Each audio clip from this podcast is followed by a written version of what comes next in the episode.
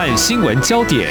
焦点时事探索，两岸互动交流，请听中央广播电台新闻部制作的《两岸 ING》。听众朋友，你好，我是黄丽杰，欢迎收听两岸 ING 节目，三十分钟一起掌握新闻时事焦点。谈到疫情啊，台湾面对 Omicron 病毒是采取与病毒共存，逐渐走向流感化了啊。因此，在这波疫情目前还处在单日数万人确诊，那么就连坐镇的官员，包括先前的台北市长柯文哲，还有副市长黄珊珊都中标了哦。那我们的中央流行疫情指挥中心。指挥官就是卫福部长陈时中，在十二号也染疫的哦。目前我们的政策还是加强对中重症的治疗，还有讨论是否放宽边境的管制。好，接下来要关心的是中国大陆。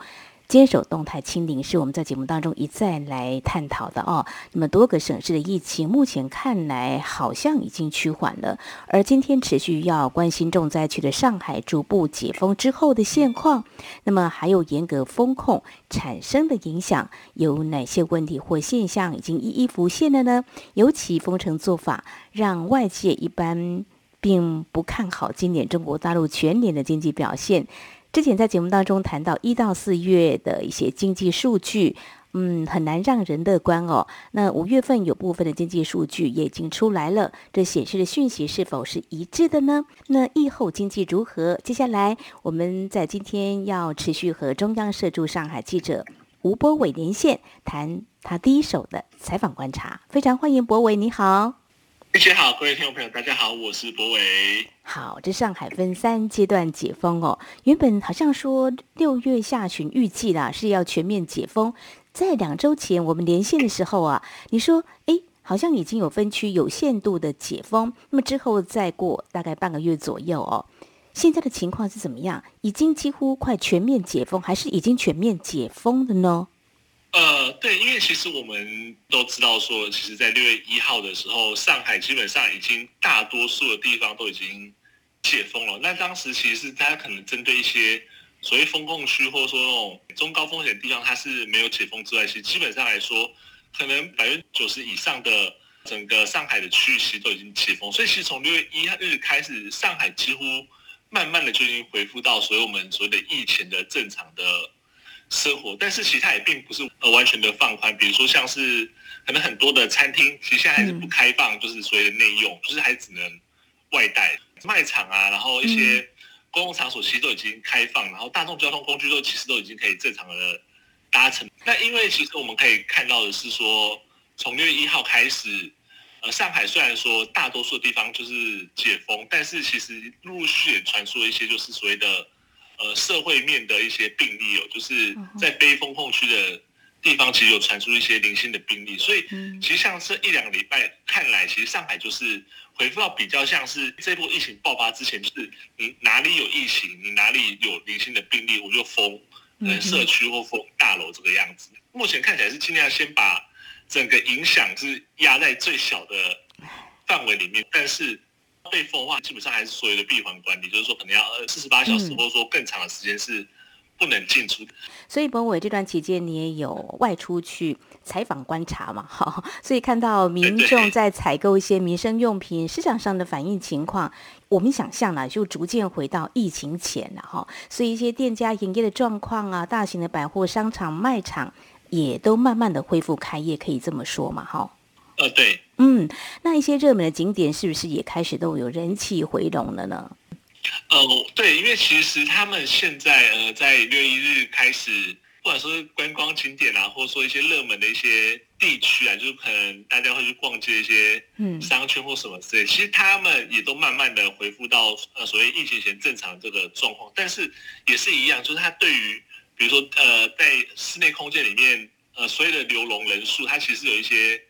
呃，人数上限的限制哦，所以其实像店面啊，它或是它很多伴手礼店，或是类似这样子的一些室内的空间，其实你会看到说，它门口是会严格管制呃，在进场的人数这样子。那另外像是可能一些比较开放的环境，像是外滩吧，就是而且解封之后，外滩的人其实都慢慢的回来了。其实像我前阵子有去外滩那边稍微看了一下，其实大家。还是会特别跑去那边拍照，就是有点像 疫情之前那样子，嗯，状况就会跑去拍照，去拍黄浦江，去拍东方明珠塔这样子的一个状况。那另外，其实像是上海迪士尼，其实他在最近也宣布说，它部分的一些设施是重新开放，但是。游乐园本身是还没有开放，就是它的一些公园什么之类的一些商店，其实是先开放，而且它的开放，其他这些公园啊，它这些商店开放，其实也都是遵循现在上海这边的一些呃疫情管控标准，包括说你可能要事先的预约，然后你可能在特定的时段里面只有多少人进场，它还是也是会管制一下。整个内入场的人数，嗯，就是逐步解封嘛，哈。好，呃，博伟，那再谈，就是说你可以外出去采访，做这样子的观察哦。就是说，你出入小区还要核酸检测吧？对，因为其实他们现在整个社会面上面，不只是出入小区，就是你整个进出一些公共场所啊，搭乘大众交通工具，其实他都要看你的七十二小时核酸证明。哦，七十二小时，所以之前你有提过，就说像你住的小区，大概附近嘛，就有这个采样亭啊，哦，呃，有遇到一些地方。甚至可能去工作地点或上班的公司，还有刚才你所提到的搭乘大众交通工具都需要。当然，我们也可以想象，如果从上海到其他地方，这段期间的这个核酸检测要阴性才能够被允许或通行。所以，这个民众在街区进行核酸检测，就成了疫情下另外一个。上海街区的场景，就说就你几次去外头观察这个逐步解封的上海，有没有排长长的人龙、大排长龙的情况？应该从解封之前，其实他们已经开始建设所谓的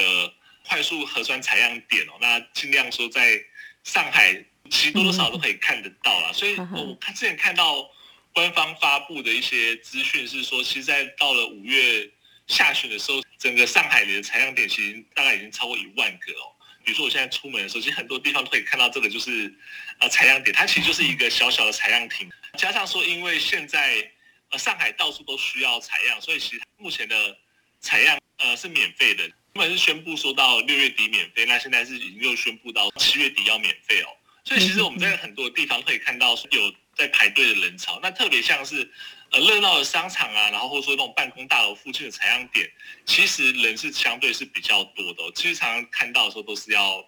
排队，因为其实像我住处附近其实有好几个采样点，但是如果你接近办公区啊，或者说接近商场的采样点，其实每次经过的时候都是有人在排队。那反而是像是在临近社区的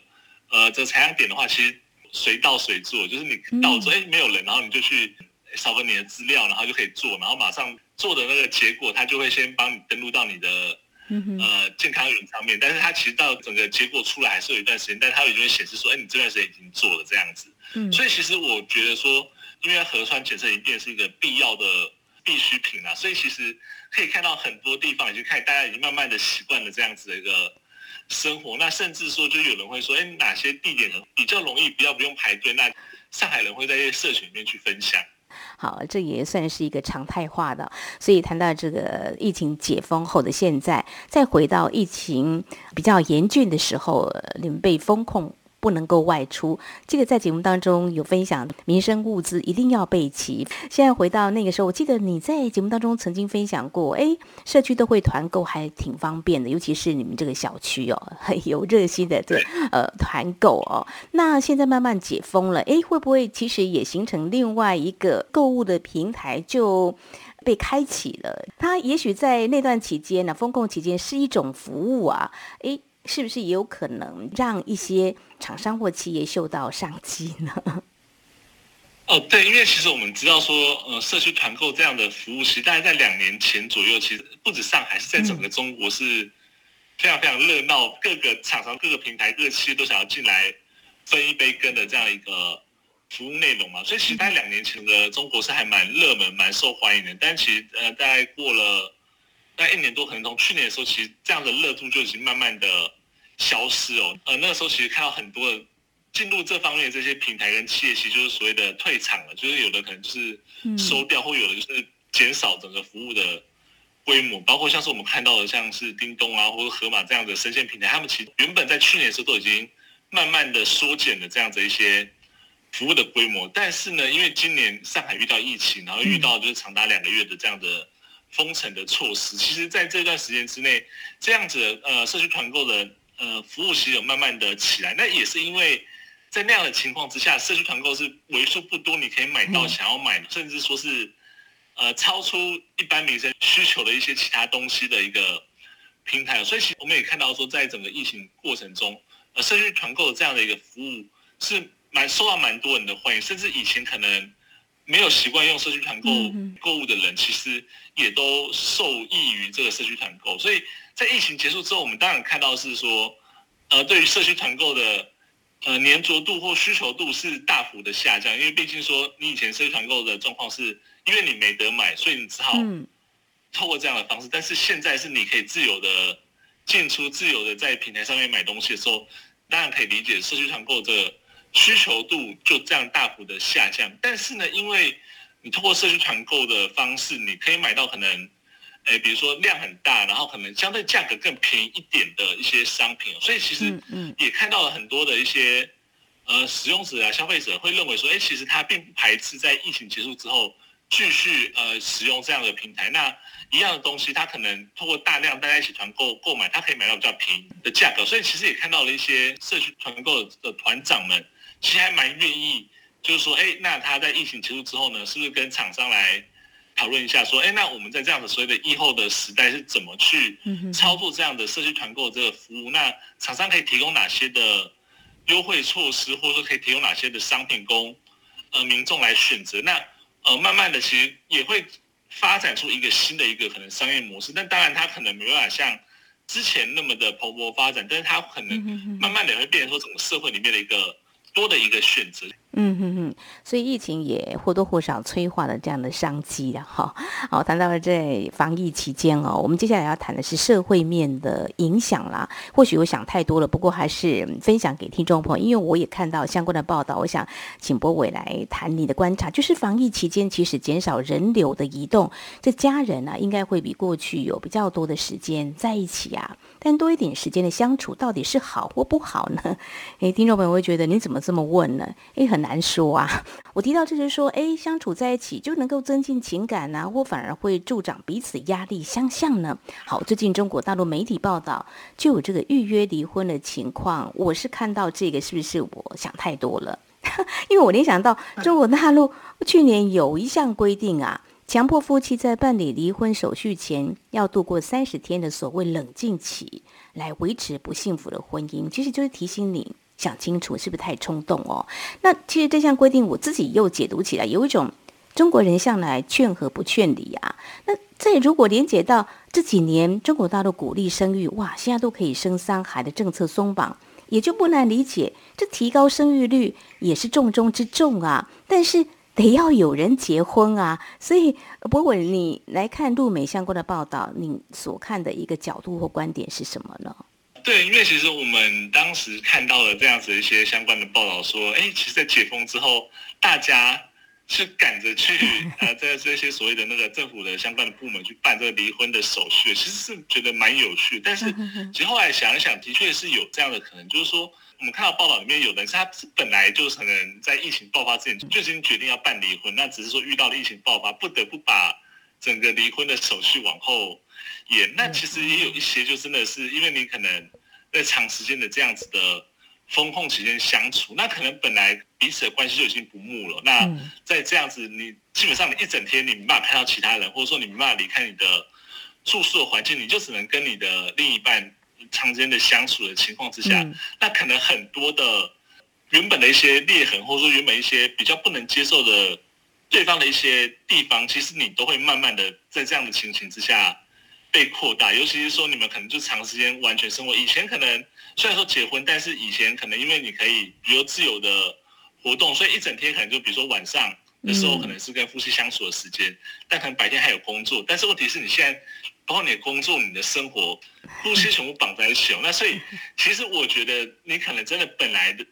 关系就已经不是那么的和睦的一个夫妻，他们可能在这样的情况之下，会在更加的加剧呃彼此之间的一些呃嫌隙跟彼此之间对对方的一些不满了。所以，其实，在疫情结束之后，其实大家就开始赶着办离婚，或者说因为这样的疫情的关系，所以造成大家说，嗯，好像。呃，因为我们刚才讲到嘛，离婚要三十天的，之前说离婚要三十天的思考期，但是可能很多人是在这六十天 这两个月的时间内已经发现自己受够了对方了，所以呃，透过这样疫情结束之后就马上赶着要办离婚，但是因为我们也知道说，其实你整个办理的手续，其实虽然说你要说很快是很快，但是因为呃整个相关的部门它办理的呃能力是有限，那它开放的额度是有限的，所以。包括他们要消化呃疫情爆发之前就已经登记的这些申请，那以及说疫情之后造成新的这样子的需求，所以很多的呃地区啊，其实我们看到他们的登记时间或者说那个预约登记的人流，其实都已经排到了七月，就已经排到一个月之后了。所以你就会觉得说，原来这个疫情它其实也造成了某一种，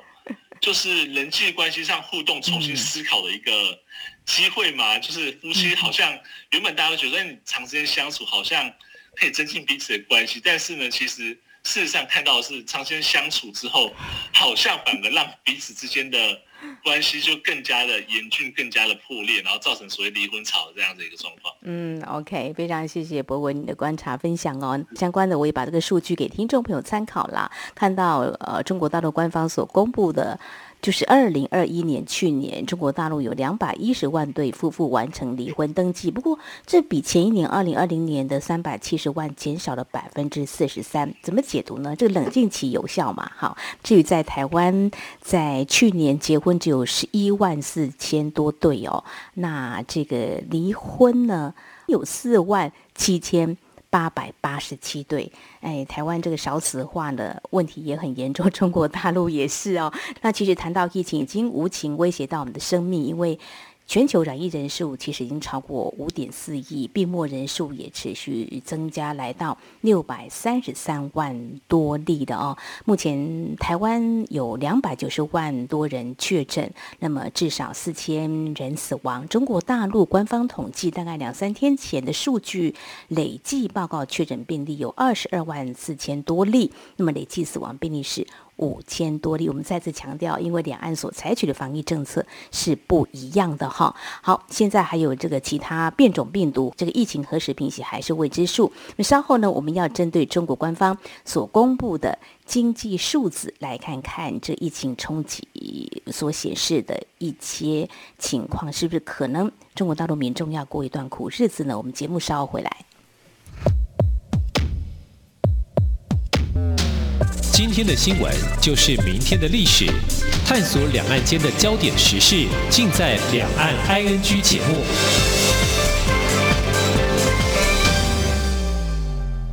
这里是中央广播电台，听众朋友继续收听的节目《两岸安居》。我们节目持续连线人在上海的中央社驻上海记者吴博伟，来谈谈疫情之下的中国大陆的经济哦。看到六月一号开始，因为上海已经慢慢的。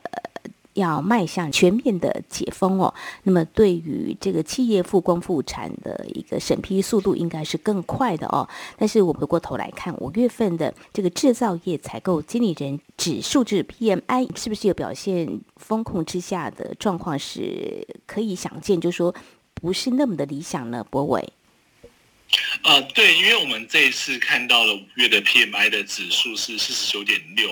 虽然都说，哎，它较四月的时候有回升，大概二点二个百分点，但其实它还是落在五十趴龙枯线以下的紧缩区间，也就代表说，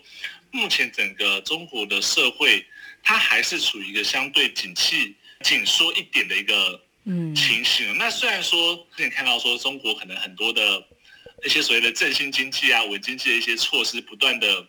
发出来，或者说从国务院层级其实有不断的喊话，说要去落实这样的一些。政策，但是呢，其实你要想说，是前面可能长时间风控造成的这些冲击，它可能需要更多的时间来慢慢的恢复。也就是说，其实虽然说五月呃政策其实不断的执行了，但是整个经济中还是在一个比较疲弱的。所以，其实我觉得这些数据你也可以慢慢的去观察，比如未来一个一两个月 P I 啊，然后这些数据，它会不会慢慢的因为中国这样大规模的去。增加了这些所谓的呃经济振兴的一些政策，而有慢慢的恢复。好，这个制造业的部分，接下来谈的是这个消费啊，因为疫情有时候对工作啊，还有企业都不无冲击，所以可以想见，在一到四月份，我们也解析过一些数据，就是呃消费呢比较疲弱了啊。那谈到这部分的话，包括台湾还有美国啊、呃，一些国家都会。看到通膨这样的问题，像美国呢，最近所公布的，到今年五月，这消费者的这个通膨已经将近十二个月内达到百分之八点六，是四十年来的最高点。那在台湾呢，大家也都觉得，哎，东西越来越贵了，民众很有感。但是官方所公布的数据好像还好。那么以去年来看的话，通膨率只有百分之一点九八，还没有来到百分之二。但是今年就很难说了哦。那至于中国大陆这个消费情况 CPI，诶，这个数据还好吗？嗯，怕是会飙高，会不会再度会冲击，影响到民众的购买的意愿？呃，对，因为其实今年呃，中国五月的 CPI 指数，它的年增是二点一趴嘛，那其实它这个数字是跟四月的时候持平。那呃，有一个可以观察的是说，面对尤其是像是输入性通膨的压力，其实还是持续存在的。那特别像是一些。呃，粮食包括像面粉啊，或者说一些植物用油的这样的价格，其实还是有微幅的在上升的。所以其实它的整个压力其实还是存在，尤其是跟民生相关的，只是说可能膨胀的速度或者说那个成长速度没有像之前的看到那么快速，就那么明显。但是不代表说这样的问题已经被解决。尤其像刚刚丽姐也提到说，其实现在全球都面临到类似这样子的压力的时候，其实你中国很难。置身事外，就你一定还是会去面对到压力，所以其实我觉得可能接下来一两个月还是可以去持续观察，说，哎，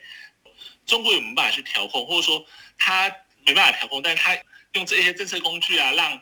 这样整个呃影响是不要那么一下子就是往上冲，他可能是慢慢的，可能用就比较缓速的方式成长，然后去减低关于民众的承受一些压力哦。那其实也必须要考虑的是说。